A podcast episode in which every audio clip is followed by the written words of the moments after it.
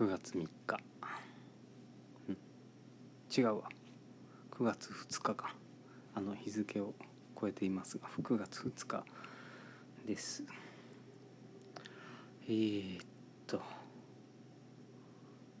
ちょっと。24日。8月24日の夜喋ってから。えー、っとちょっとずっと気を失っていたような、え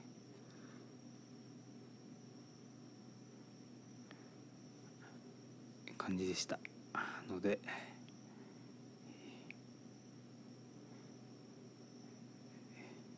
今日です。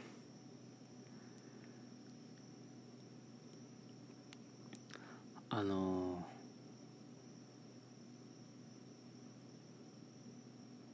お味噌汁の出汁を。あお味噌汁の話する前にこのその1週間ちょっとでねあのなんかめちゃくちゃ料理するようになってあの片鱗を話した時があったと思うんですけど。料理するようになっ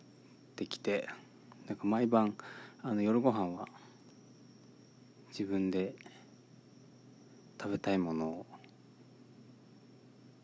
作る感じでやってますが。まあ美味しいんですけどお味噌汁をね作る時に大体あのいりこで出汁を取りますあのオールライトのオールランチっていうまあお昼ご飯みんなで食べる時にねあのみんなでこう誰こうつ作ってくれる人たちと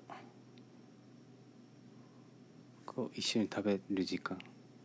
とっていうのがあって、まあ、そこで使うためにあのいりこもあるんですけどいりこがいりこでいいのか煮干しのちょっと大きいやつ。をあのいつもだし取る時に使うんですけど今あるそのいりこがすごい立派なんですよね。その大体あのえーと、煮干しいりこと聞いてよく想像するのってこう3センチくらいの小指の先っちょくらいの煮干したち想像すると思うんですけどあの本当あの小指1本ぐらいのその大きさのいりこなんででなんか僕の経験上ででかいなと思ってるんですけどちょっと人んちとか一般的なとかがちょっと分かんないのでもしかしたらこれが普通なのかもしれないんだけどでねそのでかいからその出汁を取ってあの出汁取った後大体こう捨てちゃってたんですけどなんかそのでかいちょっと